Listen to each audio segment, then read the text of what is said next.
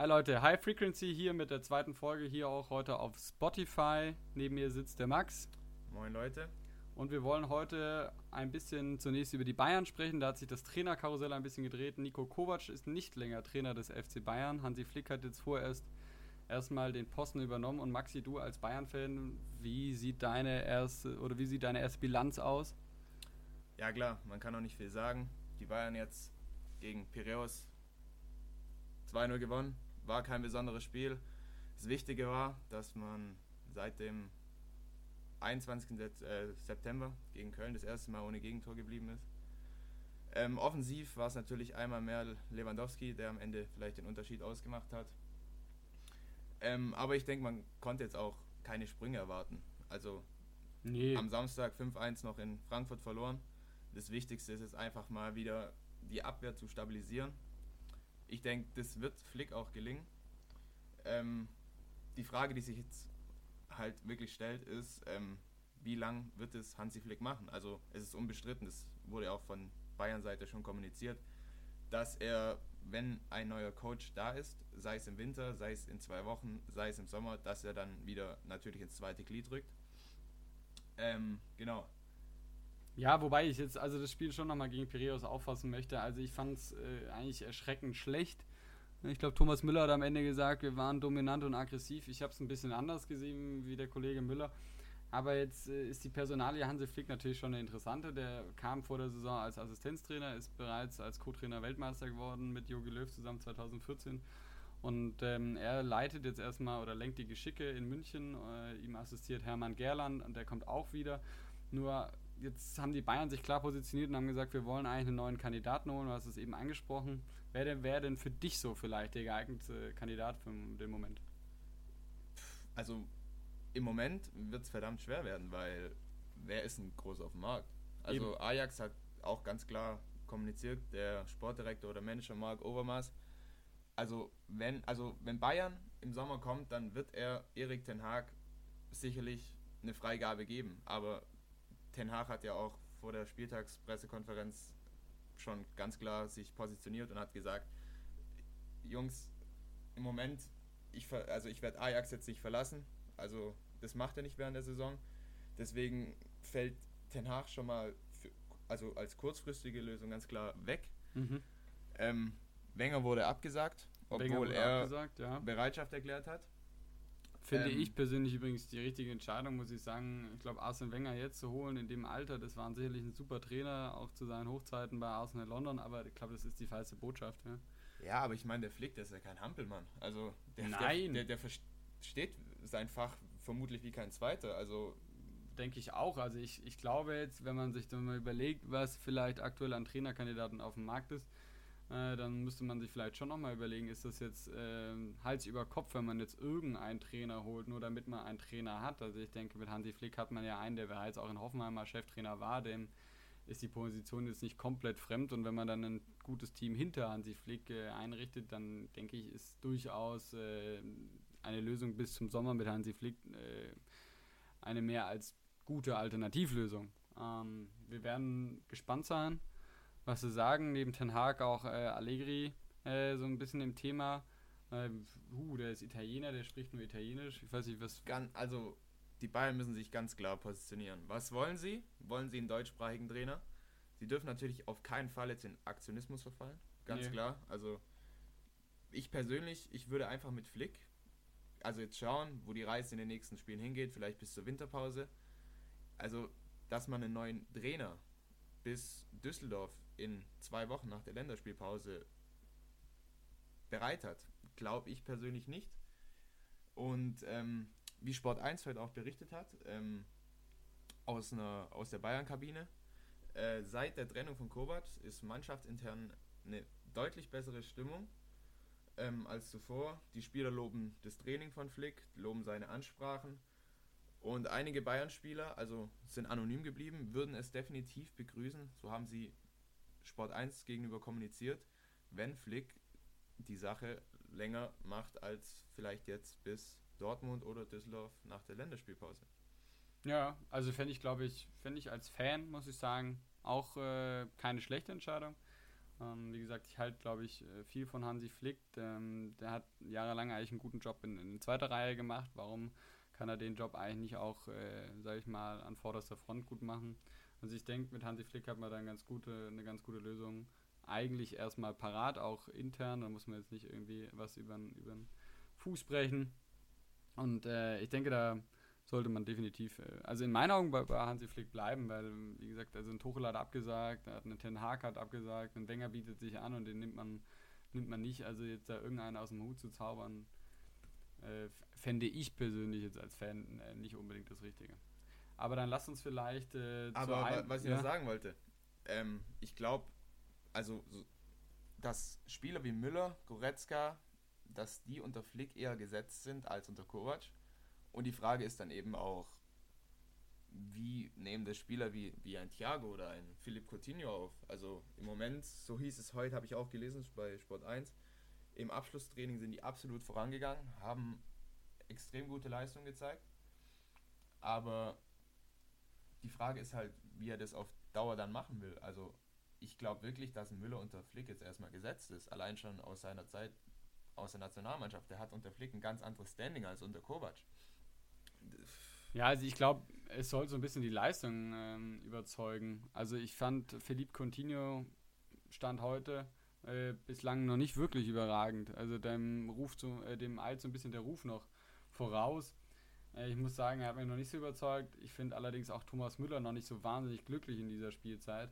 Ähm, ich denke, das muss Hansi Flick jetzt einfach auch entscheiden, wie die Leistung im Training ist. Sicherlich hat Müller ein paar, ja, paar Punkte mehr vielleicht gerade auf dem Konto. Äh, die beiden kennen sich ein bisschen länger. Aber ich denke, es ist am Ende ein Leistungsbild, was sich da einfach skizzieren muss. Und dann wird man sehen, äh, wer da die Nase vorne hat. Und äh, mir als Fan ist es dann eigentlich auch egal, ob die 25 oder die 10 auf dem Platz steht. Hauptsache, die spielen wieder anständig Fußball. Ja, klar, das ist die Grundvoraussetzung. Ja, aber jetzt weg von der kurzfristigen Lösung. Was glaubst du? Wer macht's, falls im Sommer ja. erst der neue Coach präsentiert werden sollte? Also ich fände, glaube ich, die Lösung jetzt mit Hansi Flick bis zum Sommer weiterzuarbeiten äh, die richtige. Ähm, so vom Bauchgefühl her und dann äh, hätte ich dann schon gesagt, dass man sich jetzt vielleicht dann auch im Winter hinsetzt und sagt, wer könnte dann die Position ab dem 1. Juli übernehmen. Und äh, in meinen Augen ist vielleicht wirklich ein Erik Ten Haag die richtige Personalie, der kennt den Verein, der war schon mal zwei Jahre Trainer der zweiten Mannschaft äh, der spricht Deutsch und hat äh, gezeigt, dass er bei Ajax auch aus einer jungen Mannschaft, und das ist mir eigentlich ganz wichtig, dass man da vielleicht auch nochmal so ein bisschen äh, weggeht von diesen äh, überteuerten Topstars, auch mal hingeht zu interessanten jungen Leuten, die man vielleicht auch schon im Verein hat und Erik Ten Haag hat bewiesen, dass er da ein Händchen für hat. Ich glaube halt einfach, der Ten Hag, der hat eine ganz klare Spielphilosophie, hat sich auch extrem viel bei Guardiola abschauen können, hat er auch mal in einem Kicker-Interview gesagt. Und ich glaube einfach, dass Ten Hag gerade ein Trainer mit einer Spielphilosophie ist, wo jeder Bayern-Fan gerne sehen möchte. Also nichts gegen Nico Kovac. Er hat letztes Jahr ganz klar das Double geholt, aber die Leistungen waren schlichtweg nicht genug überzeugend. Ja. Also vor allem offensiv. Das war einfach nicht so, wie man die Bayern eigentlich gewohnt ist. Also ja, man hatte halt immer nur wieder so Spiele gehabt, ne? Wenn du überlegst, irgendwie Dortmund äh, zu Hause war dann überragend, aber dann irgendwie. Oder die, diese Saison gegen Leipzig, die erste Halbzeit, die war auch. Ja, auch gut. Oder gegen Tottenham, aber. Das ist hast halt immer, wenig. Ja, du hast immer wieder Spiele drin gehabt, wo, wo du einfach sagst, boah, ey, da fehlt so viel an, an Elan und an Dynamik und, und das hatte ich. Äh, ja, das Spiel hat meiner Meinung nach ein bisschen zu behäbig gewirkt, zu ideenlos. Ja keine Kreativität, obwohl du eigentlich mit Coutinho genau so einen Spieler geholt hast, also ja, der stimmt. wirklich auch mal 1 gegen 1 Situation oder 3 gegen 1 Situation, sage ich mal, mit seiner genialen Technik auflösen kann, kann den genialen Pass vor in die Spitze spielen. Das wurde ja auch in der Öffentlichkeit ein bisschen so als neues Traumduo, also als Coutinho frisch gekommen ist mit Lewandowski, aber bisher ist da einfach noch nicht viel zu sehen. Nee, das stimmt. Jetzt Was? warten wir mal ab. Ich würde sagen, äh, lass uns äh, zu einem Kandidaten gehen, der schon ein bisschen mehr Kontinuität auf dem Trainerposten hatte. Du weißt es, Christian Streich in Freiburg. Äh, die Freiburger spielen bislang eine überragende Saison. Ähm, ich glaube Platz 5 aktuell. kann ich ehrlich sagen. Platz 5, also, Platz 6, äh, da reihen sie sich gerade aktuell ein und äh, Streich, der wird äh, am 15. Januar dann sein achtjähriges Jubiläum als Cheftrainer des SC Freiburg feiern. Ist allerdings auch schon mal abgestiegen. Also jetzt muss man ihn nicht nur in den Himmel äh, hochleben lassen. Aber der macht schon einen richtig guten Job, oder? Ja, klar. Aber mir persönlich gefällt die Kommunikation der Freiburg diese Saison nicht ganz.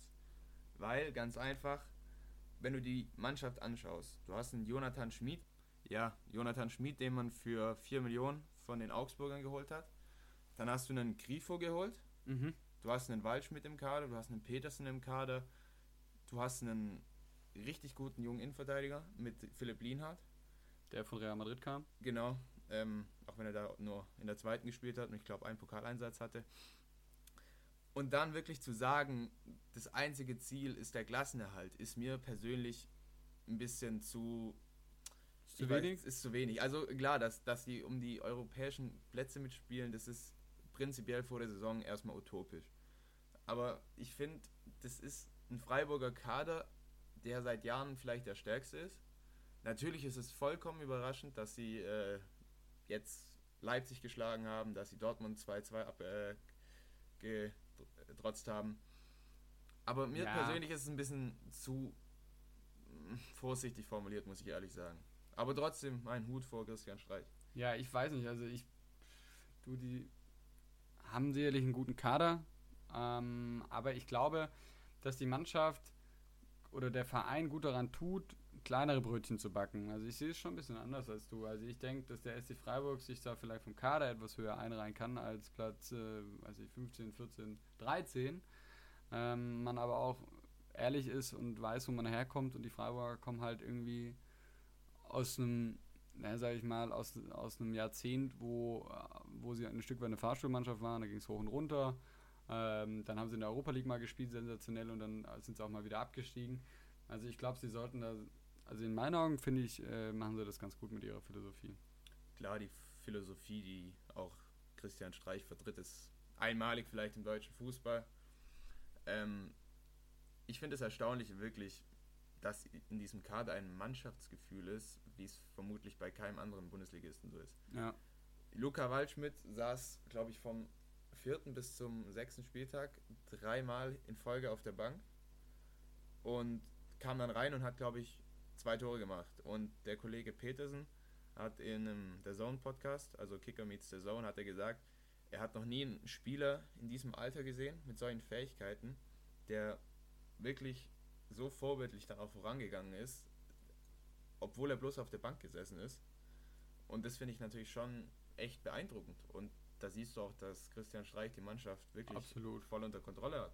Absolut. Also sieht man, äh, wie wichtig Christian Streich vielleicht nicht nur als taktischer Ratgeber ist, sondern auch als Motivator. Ähm, macht da einen riesen Job in Freiburg und äh, ich bin gespannt, wo da die Entwicklung hinkommt. Ich glaube ehrlich gesagt schon, dass auch die noch so einen Einbruch erleben werden. Das kann ich mir eigentlich gar nicht anders vorstellen. Also ähm, dafür sind sie eigentlich. Ich meine, du hast ja jetzt gesehen gegen Union. Sie haben ja, auch ihre Grenzen. Die, haben sie zwei Spiele gegen Union verloren. Und ich glaube, also zu Hause sind die Freiburger wirklich traditionell echt bockstark. Auch ja. in den vergangenen Saisons haben die da immer mal wieder für Paukenschläge gesorgt.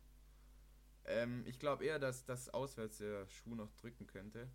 Aber ganz klar, du hast Dortmund schon gehabt, du hast Leipzig schon gehabt, du hast äh, in Bremen jetzt ein Unentschieden abgetrotzt, glaube ich, 2-2, genau. Ja. Wen hattest du dann noch? Du hattest, ähm, ich weiß gar nicht mehr, aber es war nicht nur ein leichter Spielplan, also. Nee, keinesfalls. Also ich, ich fand die Freiburger, also die haben, äh, finde ich, bisher einen guten Job gemacht und stehen da auch zurecht. Nur muss man sehen, was dann kommt, wenn du mal vielleicht mal, jetzt hattest du zwei Spiele gegen Union nicht gut ausgesehen. Ähm, was passiert, wenn du mal vielleicht von den äh, drei, vier hast? Ähm, da bin ich dann so ein bisschen noch vorsichtig, um da jetzt eine direkte Prognose für die ganze Saison zu wagen, aber auf jeden Fall mal interessant. Was die Freiburger bislang da so gemacht haben und machen. Und äh, ich denke, da kann man auf jeden Fall mal äh, ein Auge drauf werfen und das im Auge auch behalten. Sicherlich, aber was ich auch noch sagen will, die Nachwuchsarbeit in Freiburg ist wirklich überragend. Ja, klar. Du hast jetzt den Nico Schlotterbeck, mhm. der Kevin, der kam ja vor drei Jahren ja. von der TSG Backnang aus der Verbandsliga nach Freiburg in die zweite Mannschaft wurde jetzt äh, nach Berlin ausgeliehen, zu Eisern Union und ist dort Stammspieler.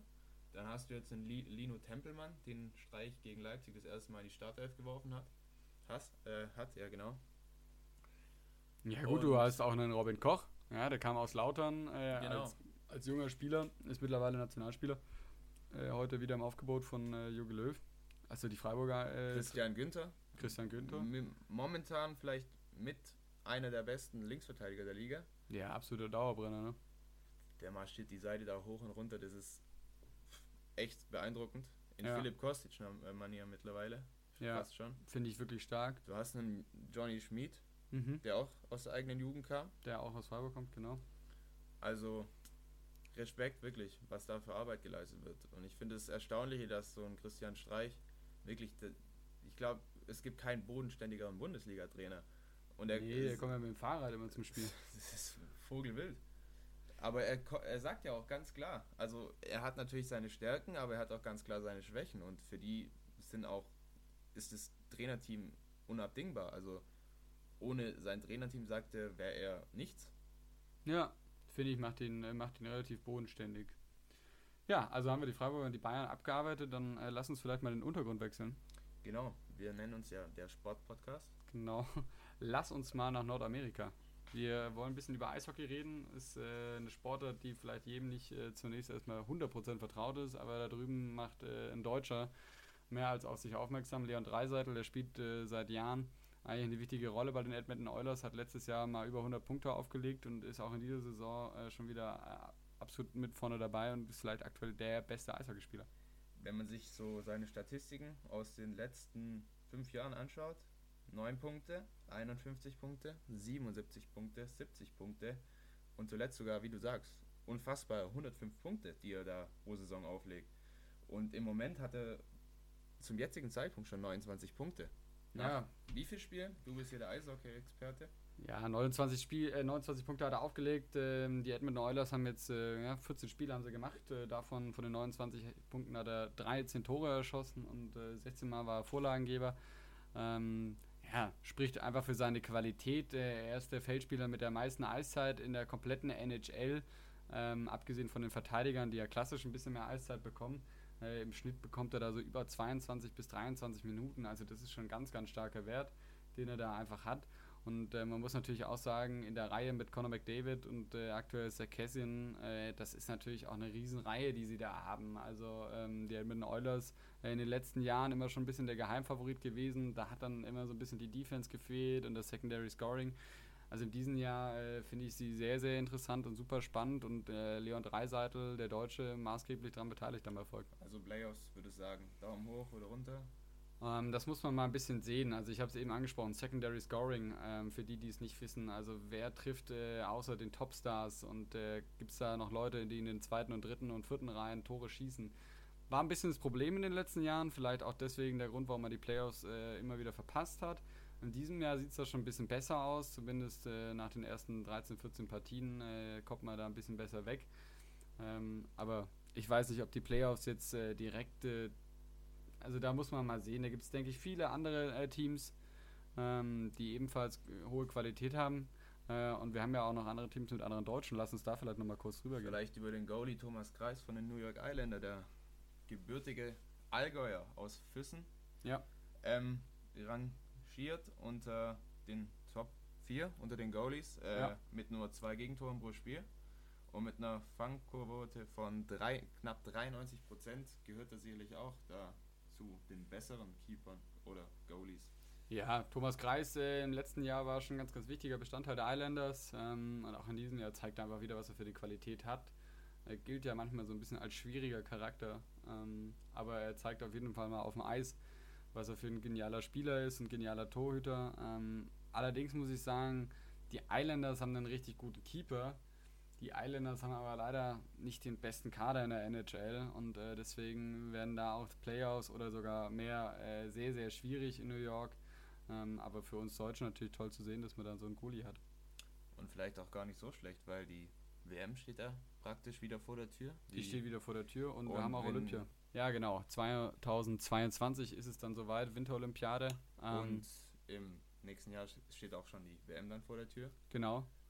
Also, ja, wäre klasse, wenn man natürlich so einen Goalie hätte, wobei das immer ein bisschen schwierig ist. Die äh, Spieler sind ja versichert über die Vereine und dann muss der DEB immer eine Versicherung zahlen, damit die Spieler überhaupt zum DEB reisen dürfen und das ist auch so ein bisschen Hickhack, aber wir freuen uns, dass sie äh, da drüben so gut Job machen. Ganz ist natürlich auch, glaube ich, ein bisschen abhängig von den Playoffs. Also, wenn die Isländer natürlich, sag mal, ins Finale kommen oder so, Ja. Stanley Cup Finale, Dann, dann wird ein Thomas Kreis sicherlich Dann- nicht zur WM kommen. Genau. Und wenn sie zum Beispiel überhaupt nicht in die Playoffs kommen, dann ist natürlich die Chance auf jeden Fall viel höher, dass er für Deutschland bei der WM aufläuft. Absolut. Ja, vielleicht letztes Jahr, also als Eishockeyleier habe ich nicht so viel mitbekommen, aber ein Name, ein deutscher Name, der ein bisschen rausgestochen ist, war Dominik Kahun, der von Red Bull München Ja. zu wem war's? Der war, also der ging nach Chicago, der Genau, hat eine den super, ja genau, der hat eine super Olympiade gespielt, äh, Dominik Kahun, und ist dann auch ein bisschen überraschend sicherlich ähm, zurück nach Nordamerika. Der war ja schon mal als Schüler unterwegs oder als Jugendlicher, ist jetzt zurückgegangen äh, in die NHL oder ging dann vor einem Jahr zurück in die NHL zu den Chicago Blackhawks. Der hat in der ersten Saison, ähm, wie ich finde, eine sehr, sehr gute Leistung gespielt. Am Ende standen 37 Punkte auch zu Buche. Dann hat er äh, ein bisschen zwischen den Reihen rotiert. Äh, zu Beginn hat er sogar da eine, in den ersten beiden Reihen spielen dürfen, neben dem großen Patrick Kane und Jonathan Taves und den Alexi Brinkets und Dylan Strom und wie sie da alle heißen in Chicago. Ähm, und da hat er eine gute Figur gemacht. Jetzt ist er vor der Saison gedraftet, ähm, getradet worden für einen äh, Fünftrunden-Pick ähm, zusammen äh, für Oli Mata. Das ist ein Verteidiger, der kam von den Pittsburgh Penguins dann nach Chicago und er ging jetzt zu Pittsburgh. Weiß ich nicht, ob das jetzt so für ihn der glücklichste Trade ist. Ähm, Pittsburgh eine Mannschaft, die mit äh, Topstars besetzt ist, gerade in der Sidney Offensive. Crosby. Sidney Crosby, ja, vielleicht der beste Eishockeyspieler der Welt. Ähm, momentan vielleicht nicht mehr, aber er Und war auf jeden Fall. Sieben Scorepunkten. Also Ja. aus den bisherigen Spielen liegt der München auch voll im Soll. Also Er liegt voll im Soll, er spielt dann Reihe 3 und 4, bekommt zum Durchschnitt 11 bis 12 Minuten äh, Eiszeit. Du das hast es vorher angesprochen, dieses Secondary Scoring. Also ich glaube, Ja. das ist, da ist er ein sehr wertvoller Faktor. absolut. Deswegen haben ihn auch die Penguins, glaube ich, dann auch gerne genommen und Olli Mata abgegeben, der ja auch ein wichtiger Verteidiger war. Aber mit Dominik Cahun hat man auf jeden Fall einen äh, technisch sehr, sehr starken Spieler, den man gut in der dritten und vierten Reihe äh, einsetzen kann und der auch immer gut für ein Tor oder für einen Assist ist. Also ich finde eigentlich eine tolle Entwicklung, äh, wie der deutsche Eishockey sich so vielleicht seit dem äh, Eishockey-Boom 2018 nach dem Gewinn der Silbermedaille in Südkorea äh, entwickelt hat, oder? Wie siehst du das? Ja, also ich bin persönlich so ein Mensch.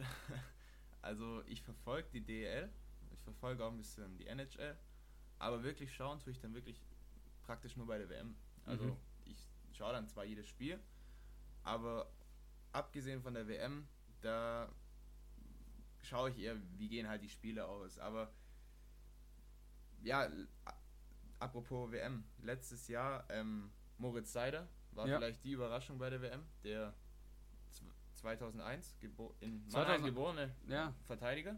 Genau, also er war ja, war, dieses Jahr war ja die WM, wo er dann so aufgetrumpft hat, er ist ja Meister mit den Adler Mannheim geworden, äh, bei der WM so aufgetrumpft, er ist ja jetzt gerade mal frische 18 Jahre alt ist crazy. Ja, 2001er. Überleg dir das Absolut. mal. und er ist jetzt auch gedraftet worden, An ich sechster Stelle an der sechsten Stelle, ja. Detroit Red Wings. von Detroit Red Wings, äh, ist da auch ins Camp gekommen im Sommer, ähm, hat dann aber leider den Sprung erstmal in die NHL-Mannschaft verpasst ähm, und ist jetzt erstmal wieder beim Farmteam in der AHL untergekommen, ähm, in der American Hockey League, sozusagen in der zweiten Liga, ähm, bekommt aber auch regelmäßig Eiszeit äh, und ich bin gespannt, wie er sich so macht. Denkst du, über die nächsten fünf bis zehn Jahren wird er eine Rolle in der NHL spielen?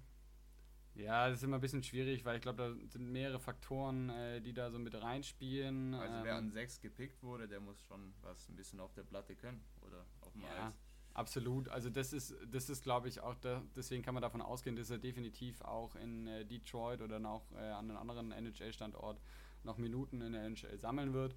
Äh, denn die NHL-Scouts, das sind äh, Jungs, die gucken sich von morgen bis abends äh, irgendwelche Statistiken und Zahlen an. Und äh, wenn die einen an sechs äh, draften, dann machen sie das nicht ohne Grund. Du sagst es. Genau. Eishockey ist, glaube ich, abgearbeitet. Perfekt. Genau.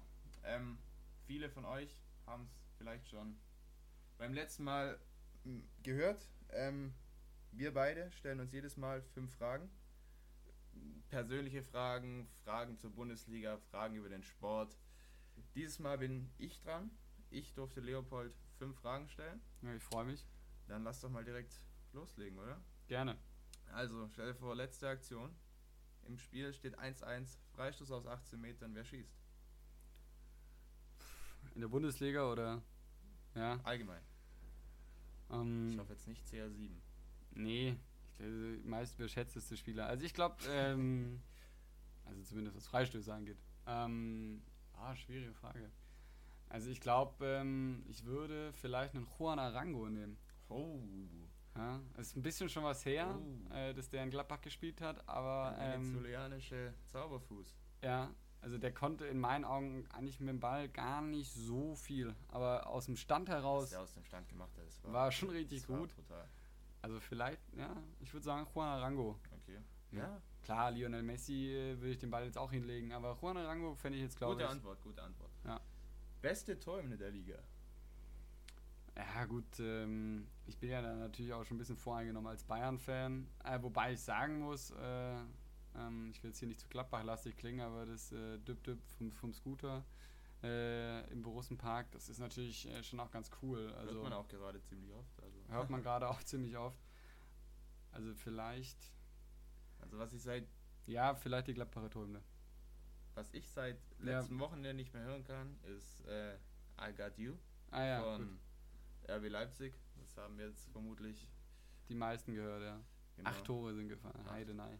brutal. Also ich würde mich, glaube ich, auf Gladbach festlegen. Oder dann halt eben, wie gesagt, die Torhymne der Bayern. Gute diplomatische Antwort. Ja. Bayern hat die Wahl, Heinkes oder Hitzfeld?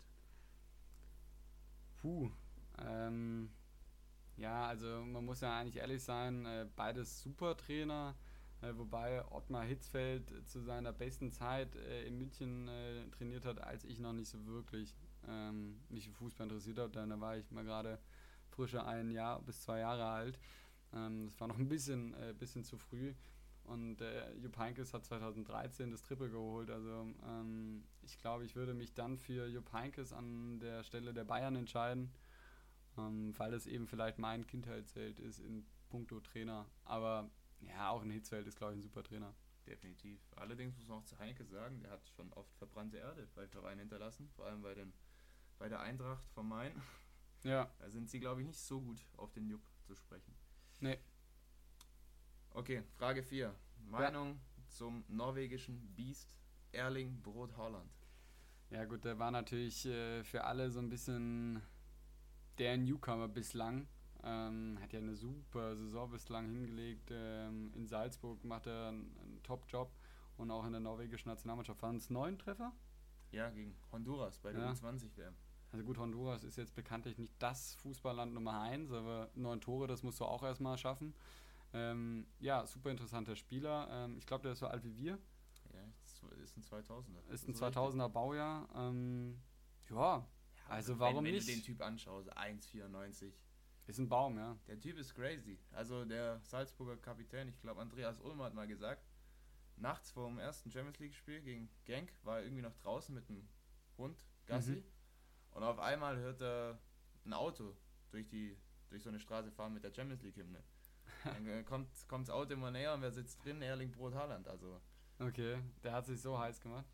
Ja, ist doch ein cooler Typ. Also ich glaube, äh, das könnte mal wieder so ein Fußballer sein, ähm, den nicht alle Topclubs immer so auf dem Zettel hatten. Äh, und der jetzt irgendwie mal so ein bisschen wieder mit ähm, Ecken und Kanten da sich so ein bisschen im europäischen Fußball groß macht und bereit macht. Also ich wünsche ihm alles Glück der Welt. Ähm, ja, cooler Typ. geiler Typ, ja Mann. Okay, letzte Frage. Es kann nur eine für die Bayer geben. Havertz oder Sané? Es geht Oh. nicht beide. Ja, das ist immer eine schwierige Frage. Weil ich glaube, beide sind einfach top beschlagene Fußballer. Also äh, sowohl der eine als auch der andere. Wobei ich sagen muss, ich sehe aktuell, ich will jetzt auch kein Fass aufmachen, aber ich sehe aktuell ein bisschen mehr Bedarf ähm, auf der Flügelposition. Ich finde, Kingsley Coman ist ein bisschen zu uneffektiv. Ja. Also er macht mir einfach ein bisschen zu wenig Tore. Super Dribblings. Ja, der ist, der ist klasse, der Typ, aber dennoch äh, trifft er nicht die ganze Zeit und, und lässt viele Chancen liegen. Also, ah, vielleicht würde ich Le- Leroy Sané holen. Ja. Also das Ich war bin auf jeden Fall gespannt, was die Bayern machen, weil vielleicht, stimmt, ja. wenn Coutinho nicht überzeugt, dann wird im Sommer an der ISA eine Position auf der 10 frei. Und dann müsste man sicherlich mit Kai Havertz dann überlegen. Ja, also ich glaube, beides Spieler, die die Bayern äh, besser machen würden und denen auch äh, Bayern gut zu Gesicht stehen würde. Aber vielleicht holen sie auch beide. vielleicht Mal holen sie schauen, auch was beide. der Bratzo aus dem Hut zaubert. Ja, ich äh, bin mal gespannt, was Brazzo aus dem Mus zaubert. Ähm, aber das waren äh, fünf gute Fragen. Ich danke dir. Ich Und, danke äh, auch, es war mir eine Ehre. Wie Also, immer, mir war es auch eine Ehre. Dann soll es das eigentlich für heute gewesen sein. Ne? Genau. Wir haben nichts mehr. Äh, wir freuen uns. Über jeglichen Support. ja, genau. Und äh, dann bis zum nächsten Mal. Ciao, ciao.